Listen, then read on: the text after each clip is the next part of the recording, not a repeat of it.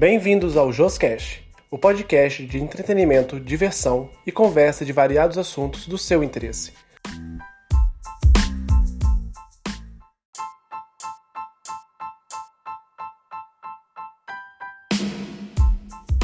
Todas as quintas às 12 horas, um episódio atualizado. Nessa temporada, vamos contar com 10 episódios com entrevistas, músicas, poesias e muito mais. Bora conversar?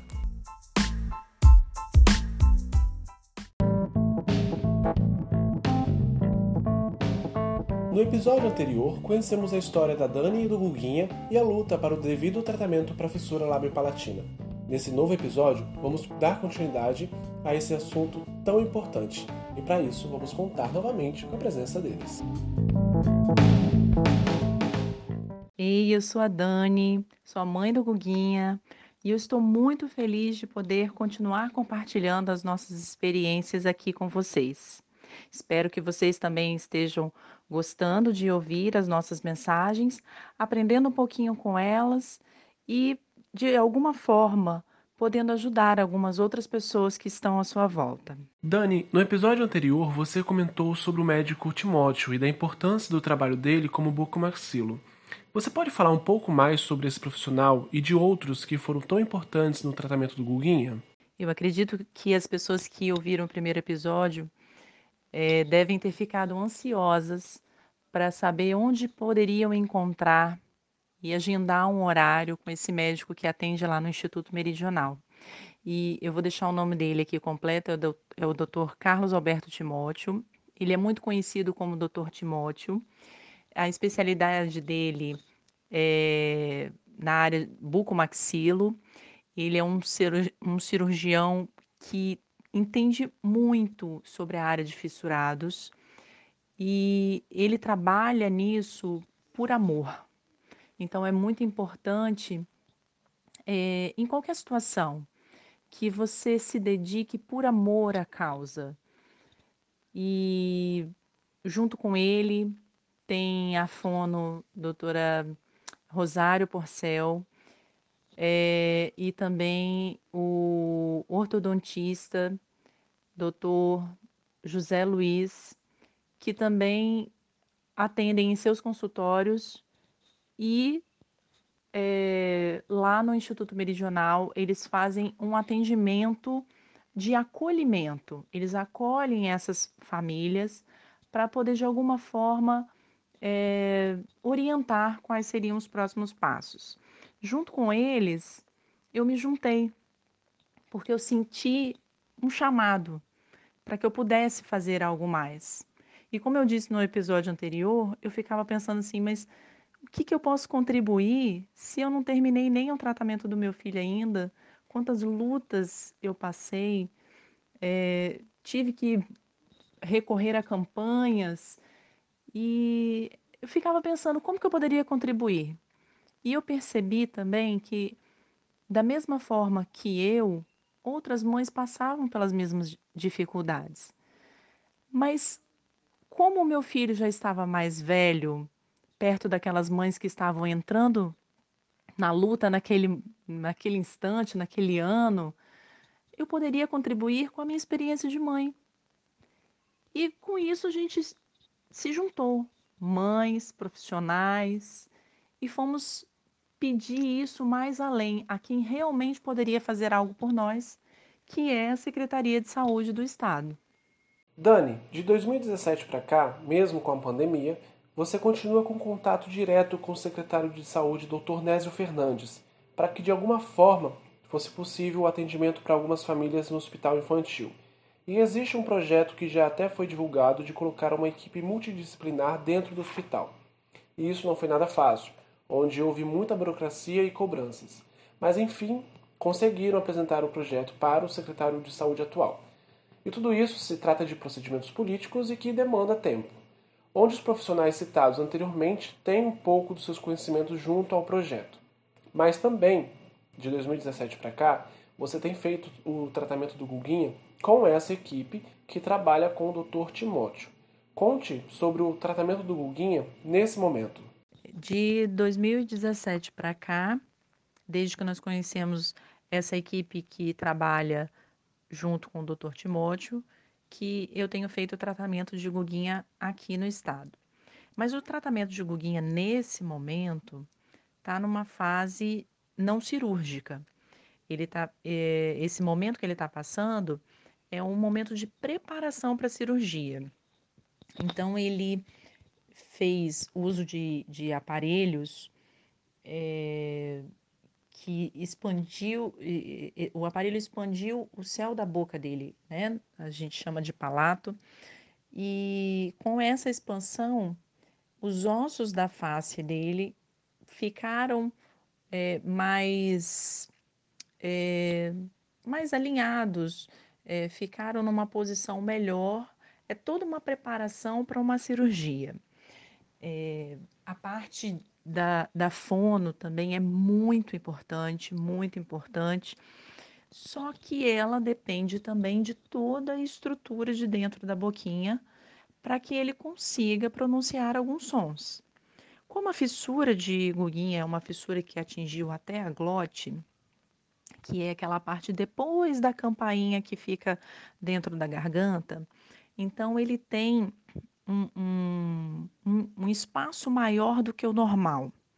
Quando a gente forma as palavras, se a gente colocar a mão na, na nossa garganta, a gente vai sentir uma vibração das palavras passando dentro da nossa garganta.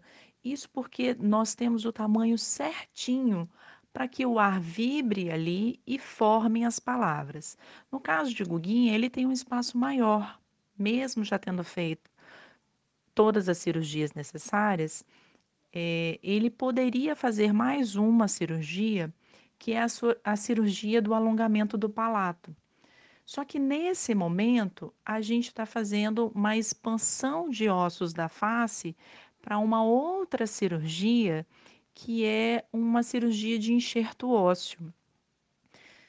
O que, que a gente precisa fazer nesse momento? Aguardar toda a expansão para depois fazer o alongamento do palato. Porque se a gente fizer agora, pode ser que em algum momento, num momento futuro, seja necessário refazer uma cirurgia.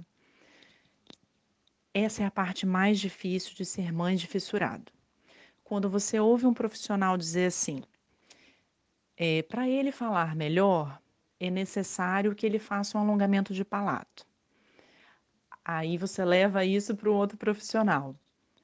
É, para ele falar, para a gente fazer esse alongamento de palato agora, fazendo o tratamento ósseo dele, se o alongamento for feito agora, pode ser que depois tenhamos que refazer alguma cirurgia.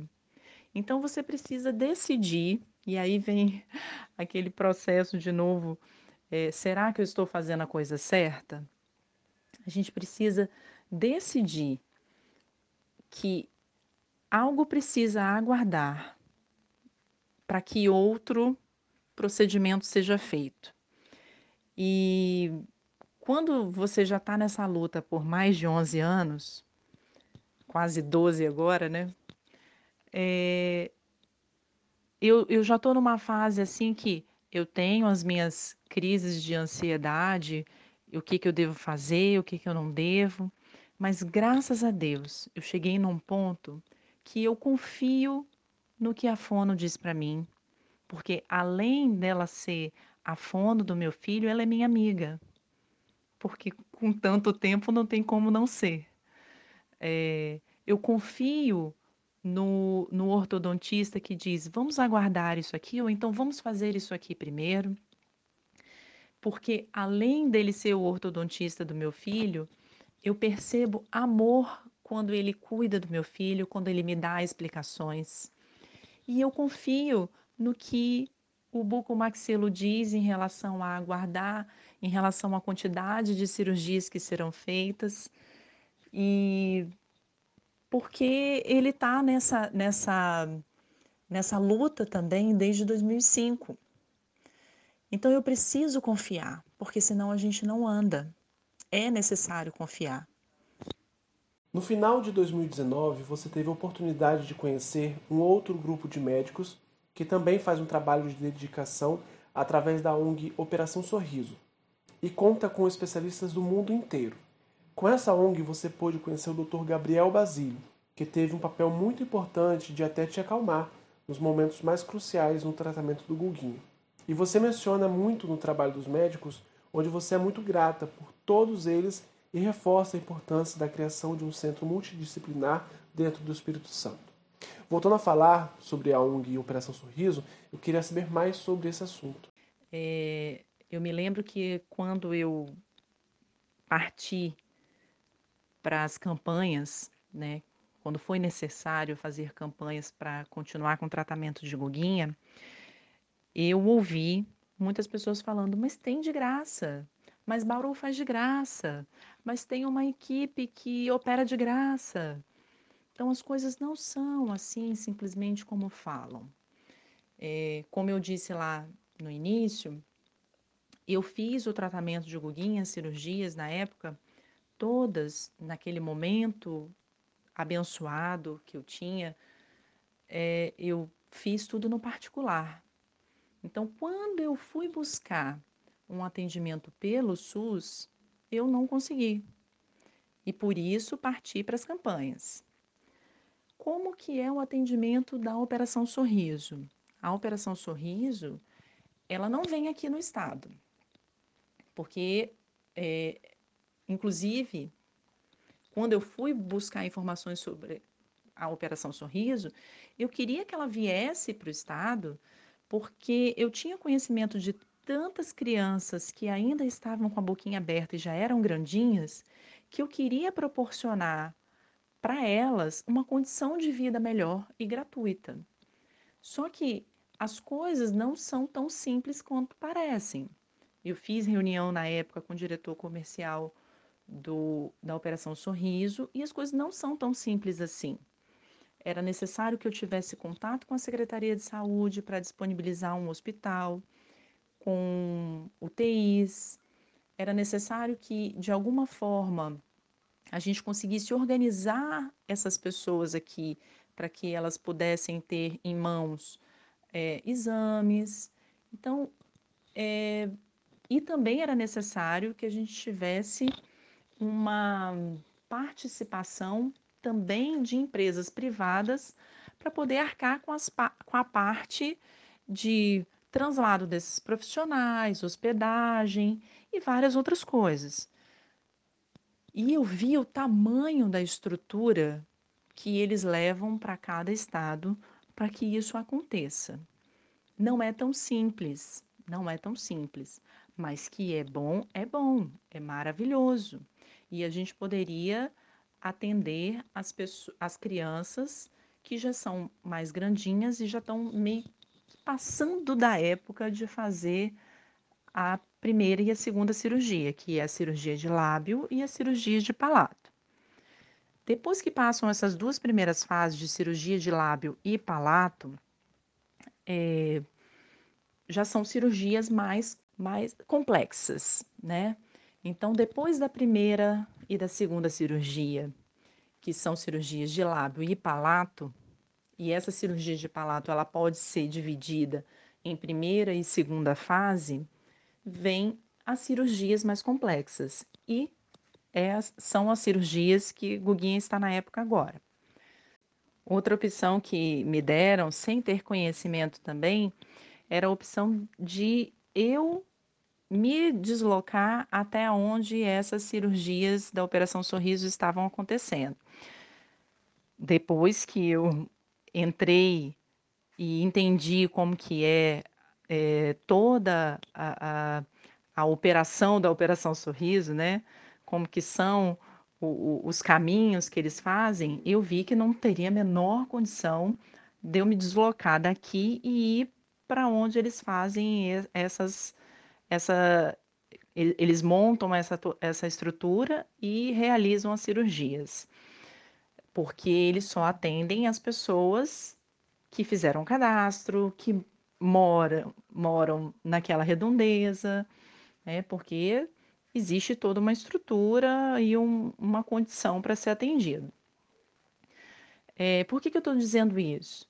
Porque eu sinto que muita, muitas vezes as famílias são prejudicadas por informações que não são verdadeiras.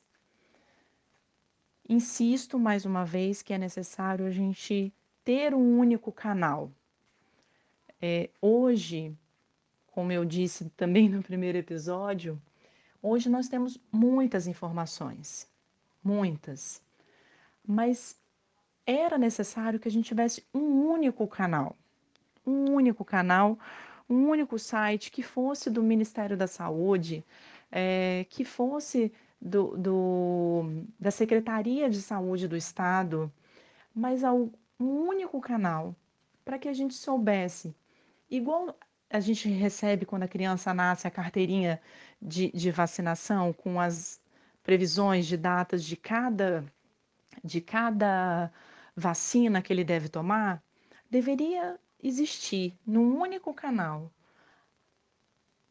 a data, possível data, entre tanto e tantos meses, tal cirurgia, entre tanto e tantos meses, outra cirurgia. Obviamente, casos diferentes precisam ser analisados, tal, mas que a gente tivesse uma ideia. Hoje eu sei um pouquinho mais porque eu estou no meio disso. Eu me envolvi a ponto de saber um pouquinho. Mas uma família normal, que não está envolvida nesse processo, ela não tem esse conhecimento. Vou dizer mais: muitos médicos, muitos pediatras que não estão envolvidos nisso também não têm esse conhecimento, não sabem nem como ajudar. Então, eu acredito que depois que todo esse projeto estiver montado, eu tenho certeza que tem uma pessoa lá na CESA que vai me ajudar e a gente vai escrever alguma coisa para poder orientar essas famílias. É necessário uma cartilha para orientar. Nesse período de pandemia, vocês interromperam o tratamento do Guguinha e retornaram após quatro meses ao consultório do ortodontista. E com as mudanças que a pandemia causou, os exames já chegam direto para o médico e com isso você já está aguardando o retorno dele para programar a próxima cirurgia, que é de enxerto ósseo. Agora eu quero saber do Guguinha como ele recebe essa notícia. Na última consulta que a gente fez com o Dr. Zé Luiz, eh, ele vai aguardar o resultado dessa panorâmica para poder marcar a próxima cirurgia. Como que você recebe essa notícia? Muito surpreso, não imaginaria. E eu ia fazer uma cirurgia logo assim. Mas você sabia que em pouco tempo você ia fazer uma cirurgia. É, além dessa cirurgia, eu vou ter outras quatro ou cinco, não me lembro. Mas passando por esse momento então, que mamãe falou para você aqui, que o, esse exame da panorâmica quer dizer que o, o, o ortodontista pode marcar a sua cirurgia. Como que você fica? Feliz e desesperado. Feliz porque foi bem rapidinho e desesperado porque é uma cirurgia, né? E agora eu sou mais velho, né? Vamos dizer assim, eu tenho um pouquinho mais de consciência e é uma cirurgia. E quando eu era pequeno. Você acha que é importante essa cirurgia para você? Bastante, para eu falar melhor. Mas o seu principal motivo sempre de uma cirurgia é para falar melhor. Você sempre está repetindo essa frase. É, você acha que isso é muito importante, você falar melhor? Muito importante, porque assim, pessoas que eu nunca vi na vida vão me entender melhor do que eu já falo. Mas você tá falando aqui comigo e gravando, tá tão lindo, tá tão perfeito. Você fala assim normalmente, no dia a dia? Mais ou menos. É, além, eu tô falando muito melhor, porque isso é uma entrevista, né? E geralmente, quando eu tô com uma pessoa e eu nunca vi na vida, eu também falo melhor. Mas quando eu tô com meus amigos, eu não esqueço de me esforçar para falar, mas já falo mais solto. Então, chegamos à conclusão que se você falar um pouquinho mais devagar e se esforçar um pouquinho mais do que você já se esforça, sua fala será perfeita. Muito perfeito. Será que a Fono vai ficar feliz com essa entrevista, você falando bem perfeitamente? Ela vai ficar muito feliz comigo. Até porque ela me ajuda a falar melhor. Que maravilha. Guguinha, e se você encontrasse com uma mãe agora, com uma família, com um pai, que recebeu a notícia que o filhinho deles vai nascer fissurado, o que você diria para eles? Eu posso ficar relaxado, porque nos primeiros anos vai ser difícil, mas depois vai ser tudo uma maravilha de boa. E você passou por isso, tá tranquilo? Como você tá? Eu tô muito de boa e tem um aparelho também. Nos primeiros dias e meses é horrível, mas quando você se acostuma, nem parece que você usa aparelho. Nos primeiros dias e meses, o aparelho é muito ruim, mas depois, se nem parece que você usa o aparelho. E minha mãe tinha aquele remédio ótimo, que era tomar o milkshake depois de colocar o aparelho. E por que que mamãe dava milkshake? Eu não gritava e me comportava muito bem quando ia colocar o aparelho. Porque como o aparelho machucava a boquinha um pouco, né? Aquele aparelho, o expansor para abrir os ossos da face, a gente usava o milkshake que era geladinho para ele conseguir comer alguma coisa no primeiro dia, que o primeiro dia era um pouquinho mais difícil, e era um prêmio por ele se comportar direitinho. E toda vez, todo mês, ele ganhava um milkshake. Começou com um milkshake pequeno, no final estava tomando um maior do que o de um adulto. É importante dizer que quando a gente tem um filho com alguma necessidade, qualquer que seja, a gente vira profissional da área. É, no, quando a utilização do aparelho, quando ele fazia a utilização do aparelho e eu tinha que acionar para poder o aparelho é, fazer essa expansão, todo dia eu dava uma giradinha lá para ele fazer essa expansão, eu tive que comprar alguns apetrechos para transformar a minha sala num, num cantinho de dentista. Né?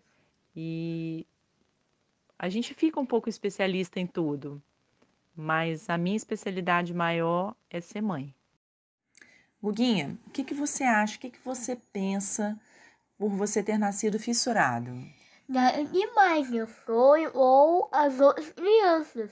A minha única dificuldade é falar melhor. Guguinha, e quando você percebeu que você era fissurado? Bem, eu acho que quando eu tinha quatro ou cinco anos, quando alguém foi me zoar. E a pessoa fez o que com você? Ela ficou falando, me remetendo como várias outras pessoas já fizeram comigo. Eu falava uma coisa importante ou não. E ela falava, ai, Aí eu ficava, tipo, ué, eu falei. Porque na sua cabeça você fala direitinho, Eu né? falo super correto na minha cabeça. Esse é o único ruim de ser censurado. Um, uma das dificuldades de ser censurado. Uhum. Porque para você você fala direito. Uhum. E seus amigos te entendem? Perfeitamente. Você se esforça para falar com outra pessoa que não te conhece? Muito. Mas você se cansa? Você fica chateado de falar? Eu canso e. Eu, eu canso. Cansa, né? Mas assim, quando alguém que não te conhece, por exemplo, não é seu amigo, não anda com você, e essa pessoa te entende assim de primeira, você fica feliz? Já virou meu amigo. Mas aí você sente que você se esforça e aí a pessoa te entende, ou a pessoa é, se esforça para entender o que você fala? Eu acho que os dois. Os dois? Isso depende da idade? Não. Por exemplo, assim, você percebe que as crianças se esforçam mais para te entender, os mais velhos se esforçam mais para te entender? Os mais velhos. É. E você precisa repetir mais vezes para as crianças ou para os mais velhos? Crianças, com certeza. Guguinha, que orientação você daria para os pais e para todos os adultos, todas as pessoas que estão ouvindo a gente em relação ao bullying? Ó, eu vou falar uma coisa meio óbvia. E o bullying não é legal, tá? Não é legal. É porque dói, como se fosse uma faada no coração. Então você, papai, mamãe e tia, ensine aos seus filhos e praticar o bullying não é legal. Leva isso para a vida de vocês. Não é legal, tá bom? E se você vê uma pessoa sofrendo bullying, vai lá, ajude ela. Agora é minha vez de falar com o Guguinha. Hoje, por você ser mais velho, você já tem uma noção do que é uma cirurgia. Quando você recebe a notícia de que tem um exame para fazer ou uma cirurgia, você fica nervoso? Ó, oh, eu fico bem ansioso e bastante com medo até porque não é só uma cirurgia. Tem fazer exame, fono, um monte de coisa. Mas quando eu sempre soube, eu ia ter que fazer cirurgia em algum momento. Eu só não soube ia ser tão perto assim. E agora eu tô meio de boa, assim, eu já fico muito, então eu já devo estar acostumado. Guguinha, mas deixa eu te falar. Não existe uma pessoa nessa face dessa terra que não diga que você é o menino mais iluminado, mais carinhoso, mais legal, mais gente boa, mais tudo de mais legal desse mundo. Por que que as pessoas falam isso de você?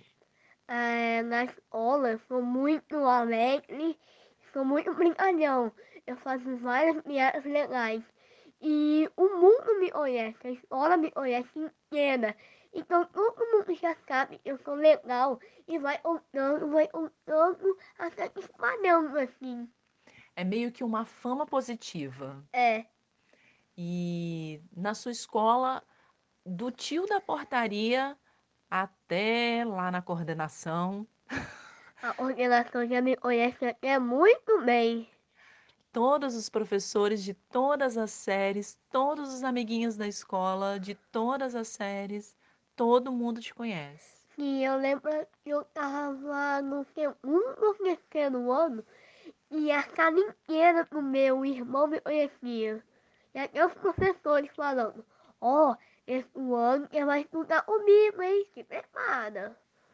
E esse ano de 2020, você tem professores em comum com seu irmão, né?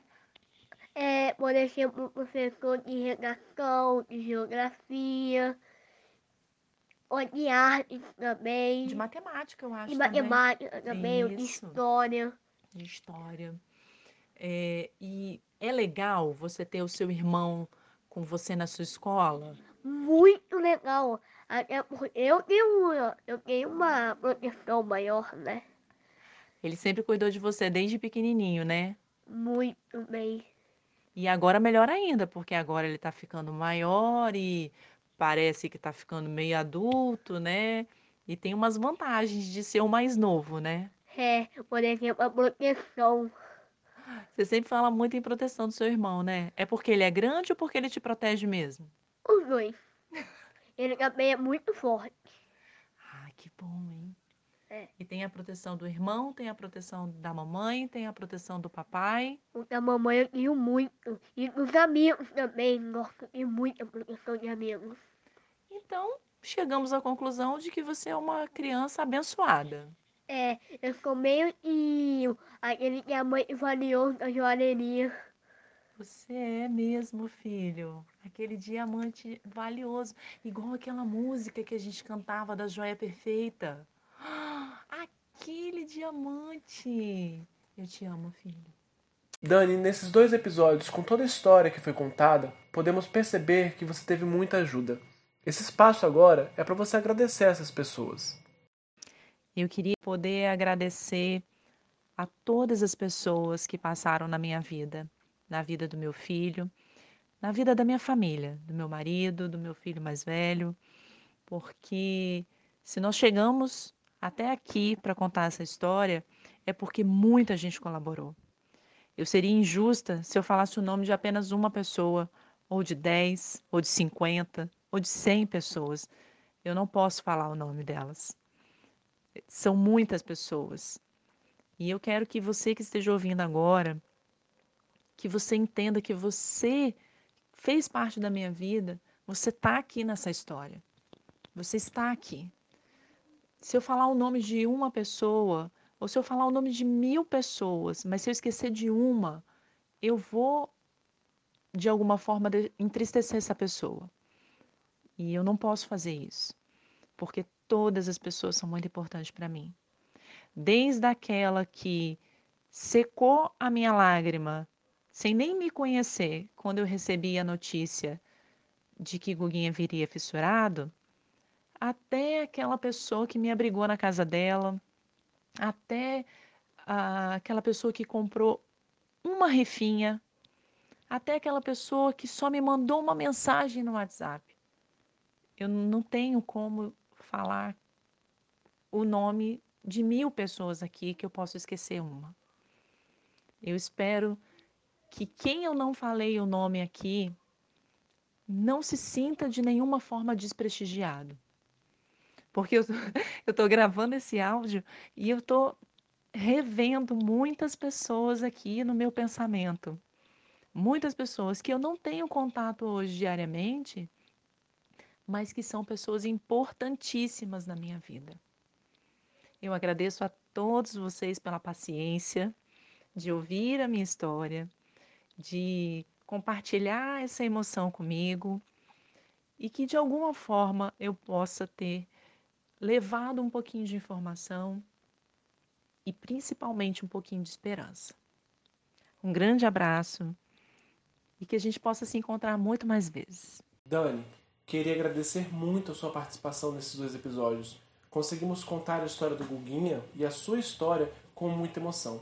Tenho certeza absoluta que quem ouvir o primeiro episódio e esse episódio de hoje é, vai se emocionar muito, assim como foi emocionante pra gente. Mais uma vez eu quero agradecer a oportunidade de falar aqui com tantas pessoas, dividir um pouquinho das nossas ansiedades e experiências com todos vocês e deixar um canal que vocês possam fazer contato com a gente lá. É, no Instagram tem a Filpa Underline e no Facebook a Filpa. Guguinha, muito obrigado por ter topado participar e contar um pouco da sua história. Você é um menino de ouro e sim, uma joia rara. Espero que tenha gostado muito dessa experiência. Oi, gente, ó, espero que vocês tenham gostado, porque eu trabalhando para fazer tudo e eu até que gostei de participar dessa entrevista foi bem legal, tá bom? Se você gostou, muito obrigado. Falou, galera!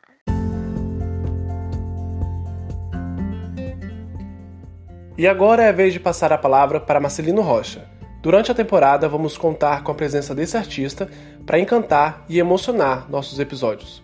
Vamos ao quadro Poesias com Marcelino Rocha.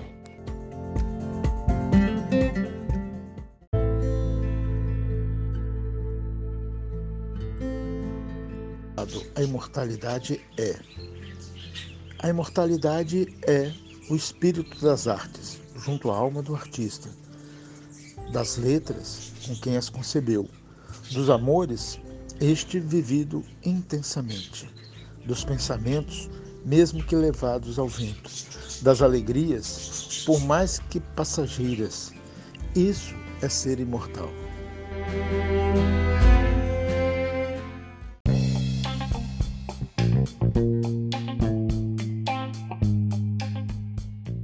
Ficamos por aqui com o nosso episódio da semana. Deixe seus comentários, dúvidas, elogios e sugestões. Semana que vem tem mais. E lembre-se, toda quinta-feira às 12 horas estaremos juntos. Até mais.